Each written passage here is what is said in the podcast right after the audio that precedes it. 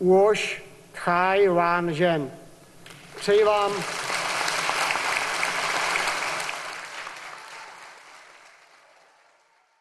一分钟台湾事，蔡英文宣布要开放含有莱克多巴胺的美猪以及三十个月月龄以上的美牛进口。过去马英九时代执政的中国党支持进口，在野的民进党则是反对。如今双双成为双标党，执政的民进党支持进口。在野的中国党反对进口，蔡英文说时空背景改变了，但是不变的是，执政党永远支持，在野党永远反对。所以莱克多巴胺的肉品从来就不是食安的问题，而是政治问题。护照正式宣布改版，新版国徽向车轮致敬。世界上各国的国徽都用来象征国家历史文化精神。台湾应该更改国徽，但本台反对使用台湾岛屿作为国徽。捷克参议长不顾十四亿人口反对，坚持来访问台湾，并用中文说出“我是台湾人”，诠释此次来访的意义。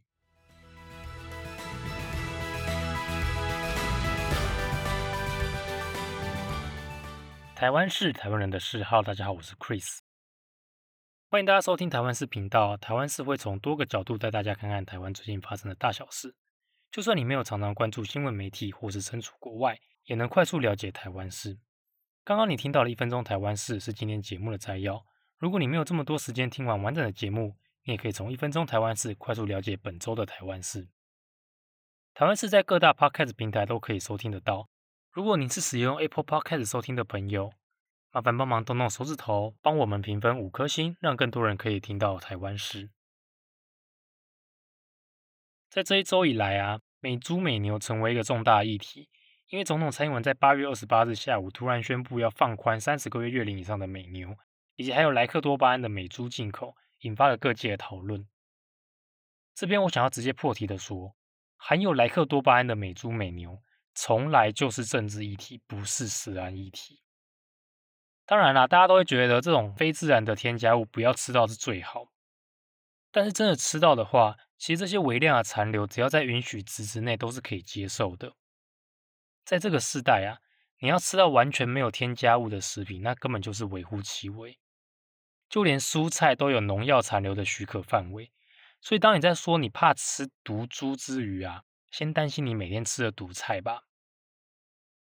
这边先来跟各位介绍一下什么是莱克多巴胺哦。莱克多巴胺它是一种贝塔肾上腺素受体促效剂，顾名思义呢，它就是会和肾上腺素受体结合。那肾上腺素受体呢，就是交感神经的传导物质。莱克多巴胺它活化了交感神经之后，可以刺激肌肉细胞增加蛋白质的合成五到十帕，减少脂肪的形成，借此达到瘦肉的目的。哎，这听起来很棒哎。现在健身的风潮这么盛行，大家都在追求增肌减脂。那这样莱克多巴胺是不是可以帮助我们增肌减脂啊？这个我不敢说啦，我没有看到有文献它可以证明这个论点。因为实际上这个药物它在不同的物种上面它的效果是不一样的。不过运动员在药检的时候是不能够检出这一类的神经促效剂的，所以可能多少还是有点帮助吧。那莱克多巴胺它是所有的瘦肉精种类里面。毒性最低、代谢最快的，所以是最普遍来使用的。所以在今天的内容里面，我们不会讲瘦肉精，因为瘦肉精它的种类太多了。我们会直接说明莱克多巴胺这个种类。那人类如果食用含有莱克多巴胺残留的肉类过多的时候，因为它是神经促效剂嘛，它有可能会造成的副作用包括有心悸啊、心血管疾病啊、恶心、头晕等等的中毒症状。那关于这个莱克多巴胺，人类可以允许接受的范围，卫福部公布的数据当中，他说要每天吃三十三片排骨，连续吃到五到十年才会对身体有影响。虽然说每个人的体质不同，数据会不同，但是基本上你要吃到这样的量，我觉得你应该要担心的不是莱克多巴胺对身体有影响，而是你这样暴饮暴食导致的高血压、高血脂等等。再说了，我相信大部分台湾人都是习惯吃温体猪的。在台湾的猪肉市场上，百分之七十是温体猪，二十趴是冷冻台湾猪，那进口的冷冻猪只有占十趴。而未来开放了莱克多巴胺的美猪之后，美国养猪业者大概也只有二十趴的有使用莱克多巴胺，所以以市场流通性来说，你要吃到含有莱克多巴胺的猪肉的机会是相对少的。一般我们自己家庭主妇啊，去超市、去市场买肉，基本上我们都是买温体猪，应该不太会去买冷冻猪。所以你真的要吃莱克多巴胺猪，吃到身体有问题的那个量啊，你真的要很有心的去找这些冷冻的美猪来吃，而且你要吃非常多。代表你还要很有钱。在继续讨论莱克多巴胺猪之前，我想来冷饭热炒一下，跟大家说说一下过去的塑化剂死案风波。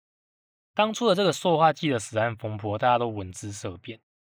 这个塑化剂的死案风波是发生在二零一一年的时候，它利用低成本的塑化剂来取代合法的起云剂。起云剂它就是一个可以让食物产生浓稠感的东西，例如像运动饮料啊、糕点这些都会使用。那塑化剂一般是用在塑胶制品制成中使用的，所以你拿塑化剂来取代起云剂放在食品当中，它其实是非常毒的，有直接的证据可以证明会导致癌症的发生。而且我要在这边告诉叶玉兰女士，叶玉兰说吃莱克多巴胺可能会让男生的蛋蛋变小，但是实际上会影响男生蛋蛋的不是莱克多巴胺，是塑化剂。塑化剂是一种环境荷尔蒙。它会导致男婴的生殖器发育不完全，成年男性的精虫减少，也会对女性产生性早熟的状况。那从塑化剂的死案风暴到现在这么多年来，我们政府有对塑化剂有强烈要求零检出吗？答案是没有。虽然说塑化剂它禁止作为食物的添加物，但是刚刚说几乎所有的塑胶制品都会使用塑化剂，所以食物还是有可能会被这些塑胶容器污染而检测出含有塑化剂。那每年各县市政府卫生局都会针对食物去检测塑化剂的含量，它的标准是零点六 ppm。连塑化剂这么毒的东西，大家都还是继续吃了。那莱克多巴胺这相对来说没有这么毒的东西，有什么好一直在食安问题上吵的？说到这里，并不是说这些东西可以吃没有关系，而是说不管你吃什么东西都不应该过量，只要在适量的范围之内。都不会对你的身体造成太大的影响，因为我们身体是会代谢它的。所以说，用这么强力的力道在反对含有莱克多巴胺的美猪美牛，它根本不是食安议题，而是政治议题。美猪美牛它永远就是执政党要进口，在野党就拿食安这个借口来反对。在马英九时期是这样，现在蔡英文时期也是这样，所以民进党被骂双重标准也是活该了。他自己当初要故意操作这个健康议题，为反而反，现在活该啊！他们一个一个以前的画面都被拿出来打脸现在的说法。不过，因为这种假装维护人民健康的做法，总是能够引起人民的共鸣。因为你看看现在的状况，大家都在打民进党双重标准。以前在野的时候反对，现在换了位置，换了脑袋，变成执政党就支持。但是好像没有人记得，以前的中国党执政的时候也是支持要进口的。那现在在野了。怎么突然就变得好像要守护健康就要反对了？甚至连马英九当初的总统，他当初推动要进口含有莱克多巴胺的美猪的，那现在还说反对，说要要求蔡英文无限期延后美猪的进口。那对中国党而言不也是双重标准吗？所以我说啊，他们这样子的守护健康根本就不是真心真意的，而是在操作议题而已。反正对中国党对民进党而言都是双重标准，各扣一分。所以，我真的认为不必再打这个假议题了。中国党如果真的想要做好一个好的在野党，他现在应该要监督的是民进党进口这些含有莱克多巴胺的美猪之后，对于本土的畜牧业要怎么照顾，会不会冲击到本土的畜牧产业？那对于猪肉原料产地的标识要怎么样才能够百分之百落实？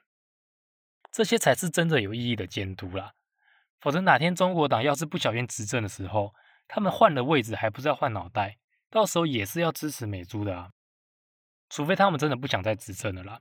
如果真的是这样子的话，那大概是中国党最贴近民意的一次了吧。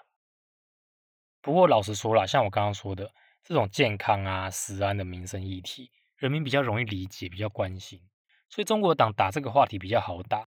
毕竟以中国党最近的表现来看呢，太有深度的议题他们不敢打，也不会打。像上次监察委员的事件。他们半夜闯进自己本来就可以光明正大走进去的办公室，然后完全不敢上咨询台。我对他们这种表现非常非常的失望。我觉得这根本就是渎职，没有尽好他们的义务。所以我想中国党这次大概也只敢打这种肤浅的健康议题了。蔡英文他在这个时候硬起来说要过美猪放宽美牛，大家普遍认为就是要有一个筹码可以和美国谈判 FTA 自由贸易协定，还有日本主导的 CTPTT 跨太平洋伙伴全面进步协定。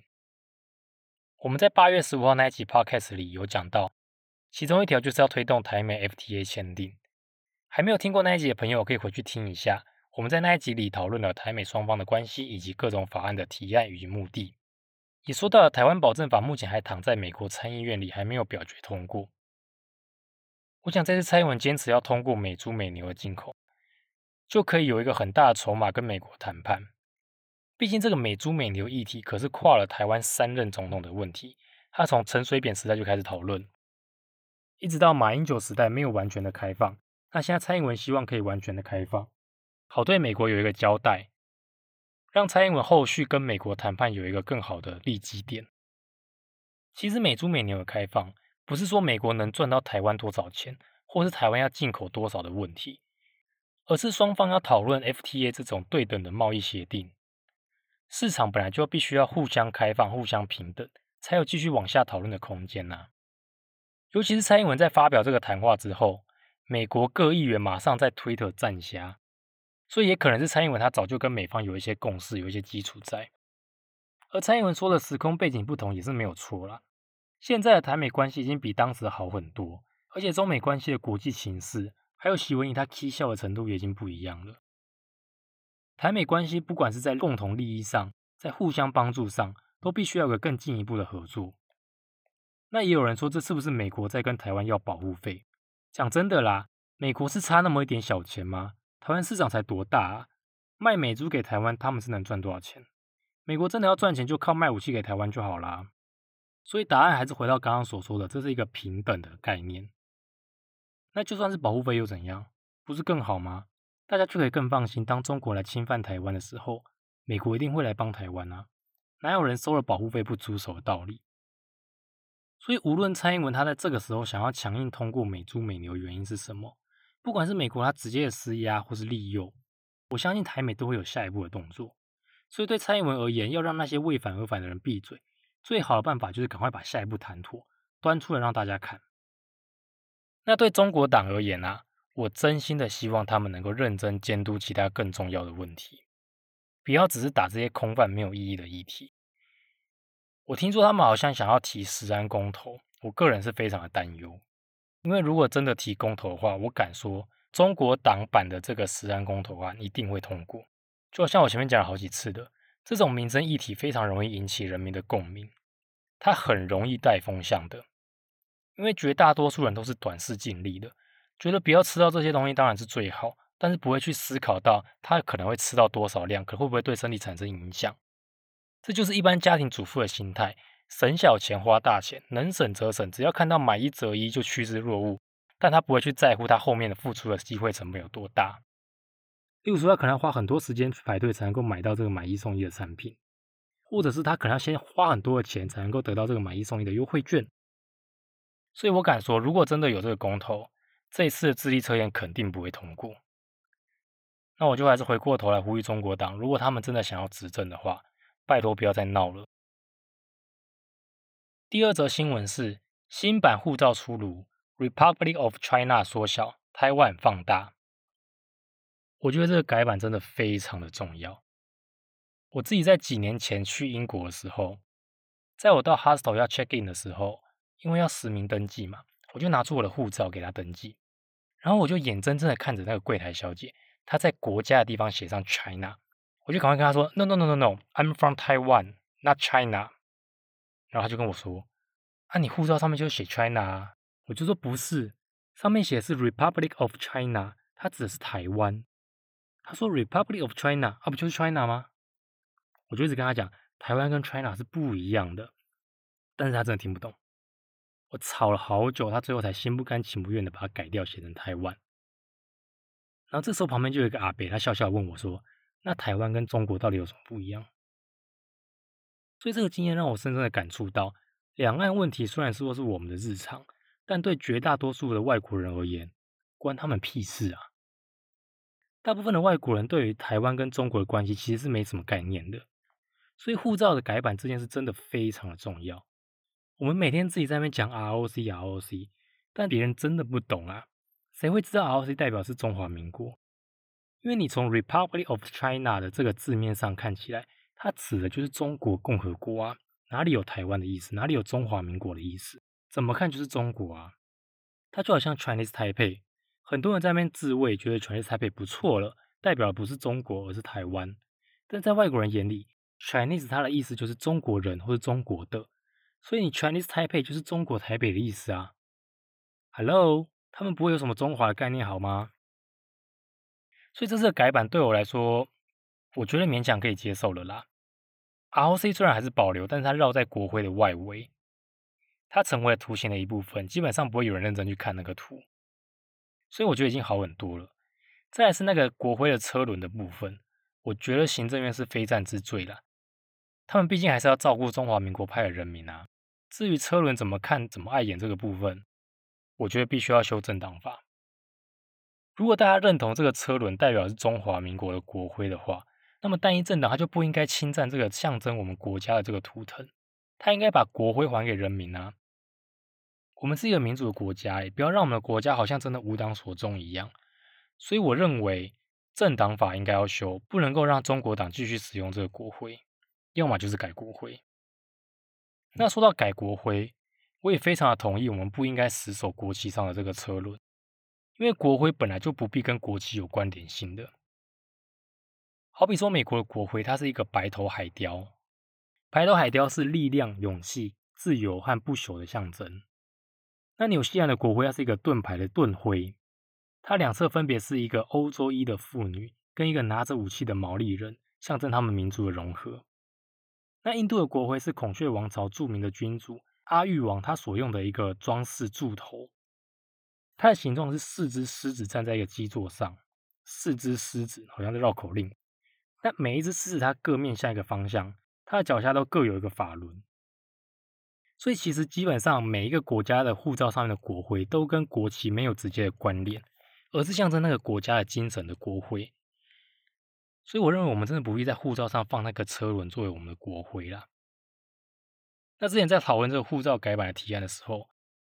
我有看到很多很有才的网友做一些很漂亮的图案，真的蛮漂亮的，但他们基本上都是使用台湾岛屿的轮廓来作为设计，好像很多人都会希望往这个方向去做改版，但我个人非常的不认同，因为国徽它代表是国家的历史人文和人民的精神象征。第一，岛屿的轮廓它不具有这个意义。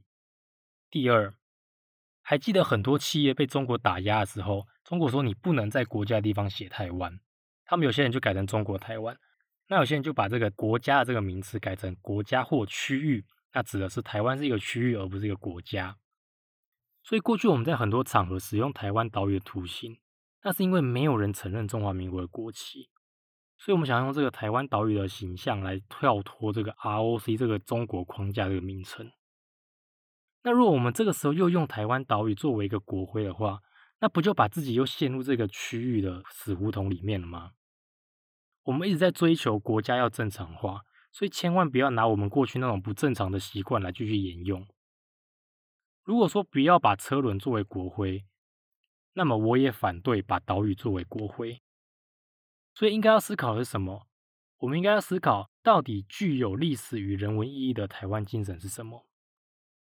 但我相信这一时半刻是想不出来的。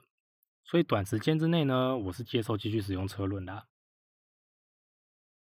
第三则新闻是，捷克参议长维德奇访台，中国气炸了。其实捷克的前参议长科加洛，他早在今年初的时候就计划要访台，但是在他访台之前莫名的出事了。死后他的遗孀透露，科加洛在死前不断受到中国的威胁。说，如果他坚持要访台的话，中国就要对捷克的大企业制裁，例如汽车大厂 Skoda。所以很多人就怀疑科加洛的死因并不单纯。那科加洛死后，新任的议长维德奇还是决定继续要访台，并且在八月三十号抵达了台湾。因为防疫的需求，所以捷克的访台团他们搭乘了中华航空包机直航。那这个时候，中国外交部的发言人华春莹小编就要上班贴文喽。他就在推特上说：“搭乘中华航空到中国一省破坏中国主权，真是讽刺。”因为中华航空它的英文名字是 China Airlines，这就跟我刚刚提到一样的原因，外国人根本没有中华这两个字的概念，所以你怎么看 China Airlines 就是中国航空的意思，那华春莹就是冲着这一点要吃我们豆腐，所以说华航也应该要改名啦。那既然中国外交部小编觉得人家搭中国航空到中国一省听起来没有问题啊，那你们家老板外交部部长王毅有什么好生气的？他威胁杰克说：“你们会因为韦德奇访台要付出代价的。”王毅的这番话当然是说给他们家老板希维尼听的啦，但是也让他现在在欧洲访问的行程被打脸了。德国外交部长马斯在跟王毅同场会议中直接说：“欧盟国家不容许被威胁。”也强调支持香港一国两制，希望中国撤销国安法。不止德国，法国的外交部长也表态和捷克站在一起。斯洛伐克更是由总统出来喊话支持捷克，所以我们要在这边深深的感谢网易，为我们在欧洲的外交尽一份心力啊！相信这些欧洲国家未来会更支持台湾。那韦德奇他坚持来台湾，一方面当然是挺民主的台湾啊，并且做经济的交流。那另外一方面是因为，虽然捷克总理相当的轻中，但是中国并没有兑现太多他们允诺给捷克的经济红利。他们虽然承诺很多，但是兑现的很少，光是这一点就让捷克人够失望的了。所以说，中国它兑现这么少，当然也没什么筹码可以去制裁捷克的。而且，捷克它出口到中国的商品只占了捷克出口总额的一趴左右，服务业依赖中国也不过两趴左右。所以说，中国的呛虾对捷克来说没有太大的威胁。那韦德奇他访台之后，在九月一号在立法院演说的最后。他刻意用中文说出“我是台湾人”。他引用的是美国总统甘乃迪在西柏林演讲的时候说出“我是柏林人”，表示跟柏林人站在同一阵线，反对共产主义和压迫政权，向柏林人还有自由价值表达支持。